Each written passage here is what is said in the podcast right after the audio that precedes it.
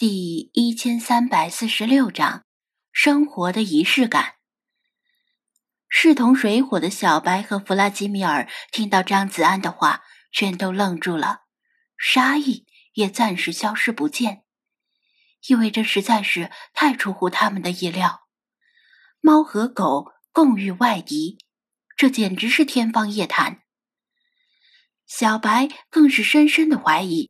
合作是要有共同基础的，流浪猫的合作基础在哪里呢？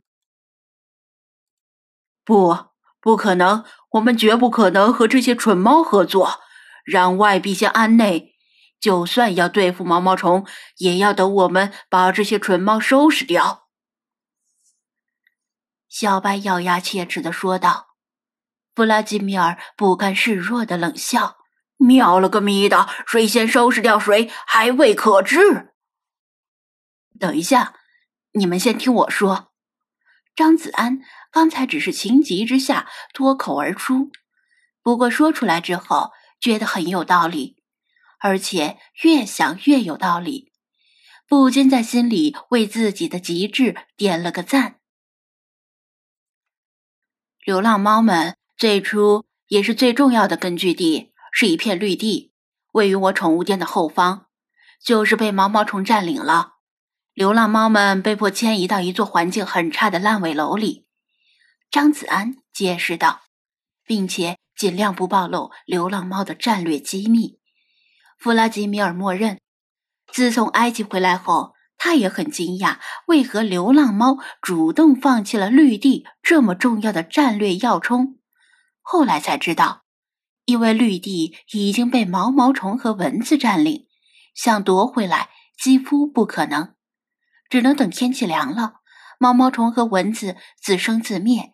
但那还有好几个月呢。而我们人类呢，身上没有猫狗那么厚实的毛发覆盖，更容易受到毛毛虫的侵害。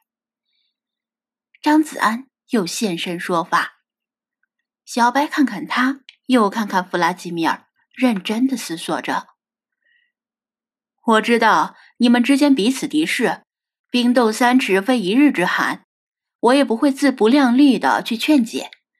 但是我只希望你们把彼此的仇恨暂时放在一边，先集中力量把毛毛虫驱逐出滨海市，之后啊，你们就可以打个痛快，我绝不拦着。否则你们鹬蚌相争，万一被毛毛虫坐收渔人之利。怎么办？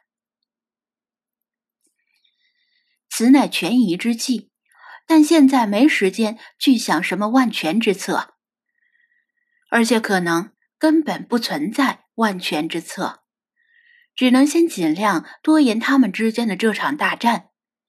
至于以后的事儿，只能以后再说了。兴许以后想到其他好办法，兴许他们两个并肩战斗。化敌为友也说不定，毕竟他们本来就有相爱相杀的意思。指数级繁衍的毛毛虫呢，已经成了咱们三方共同的心腹大患，而且啊，这还只是虫灾爆发的前夜，一场雨过后，那才是真正的灾难。他说道：“街道办不予提供帮助。”那他只能尽量联合一切可以联合的力量，共同对付毛毛虫。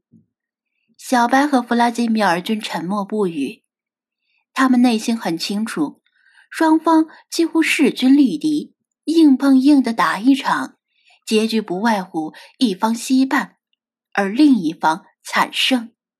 无论谁输谁赢，都会伤亡惨重，败者退出，胜者也无力控制滨海市。滨海市会形成力量的真空期，反而被疯狂繁衍的毛毛虫趁虚而入。清楚归清楚，但是他们就是很难迈过心里的那道坎儿。张子安见他们的态度有所软化，接着套近乎：“其实咱们之间也不是什么深仇大恨，流浪猫驱逐过流浪狗。”流浪狗也反击过流浪猫，人类啊，更是又虐猫又毒狗。但是被猫抓狗咬的人也在不少数。咱们之间呢是可以建立统一战线的。虽然你是猫，你是狗，我是人，但咱们都是哺乳动物。相比于毛毛虫，咱们甚至可以算是远亲了。小白和弗拉基米尔很是无语，这可是一表三千里呀。话糙理不糙，尽管流浪猫和流浪狗互相敌视，但彼此之间起码能够交流。就算是用爪子和牙齿交流，那也是交流，知道对方是生气、是高兴、是悲伤。跟毛毛虫怎么交流？你连他们在想什么都不知道。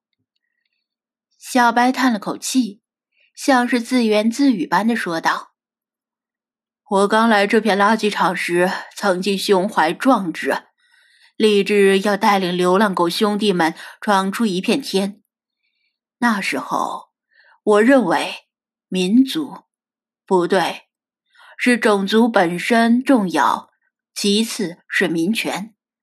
但是现在，能让我们生存下去的民生，看起来才是最重要的。这些话听起来有些耳熟，不过张子安来不及细想，赶紧趁热打铁的说道。对呀，生存才是一切的基础，其他的都可以往后推。只要是为了生命的延续，哪怕是跟敌人合作也没有关系。小白点点头，那好，如果对方没有异议，我同意进行有限度的合作。张子安松了一口气，又转头探寻弗拉基米尔的意思。弗拉基米尔已经默默的分析了形势，如果不合作，就要面临硬碰硬的决战，这对元气未复的流浪猫非常不利。识时务者为俊杰，为了保存有生力量，争取最后的胜利，他可以选择暂时的妥协。好，我也同意。他表态道。合作期限一直持续到毛毛虫被战胜为止，期间流浪猫不会主动挑起争端，并且会提供一定程度的援助。但如果流浪狗胆敢主动挑衅我们，悍然撕毁来之不易的停战条约，我们流浪猫也不会坐以待毙。呵呵，彼此彼此。小白在嘴上也不示弱。既然双方都愿意临时停战，张子安终于把心放回了肚子里。起码现在他不会遭受池鱼之殃了。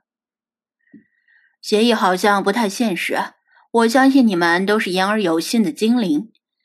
那么，要不握个手吧？他说道，蹲下。并先伸出自己的手，手掌平摊朝上。一猫一狗神色复杂的对视一眼，这才不情愿的互相靠近，各自把一只前爪交叠在张子安的手掌上。好，君子一言，他说道：“驷马难追。”小白和弗拉基米尔同时回应，声音很大。试图压过对方，证明自己的气势。既然从武力上暂时无法打败对方，那就只能从其他地方明争暗斗了。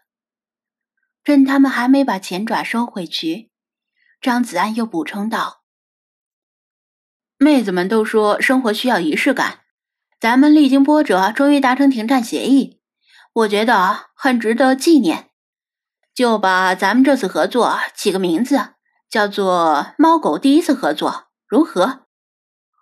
绝没有第二次啊！他们两个异口同声的说道。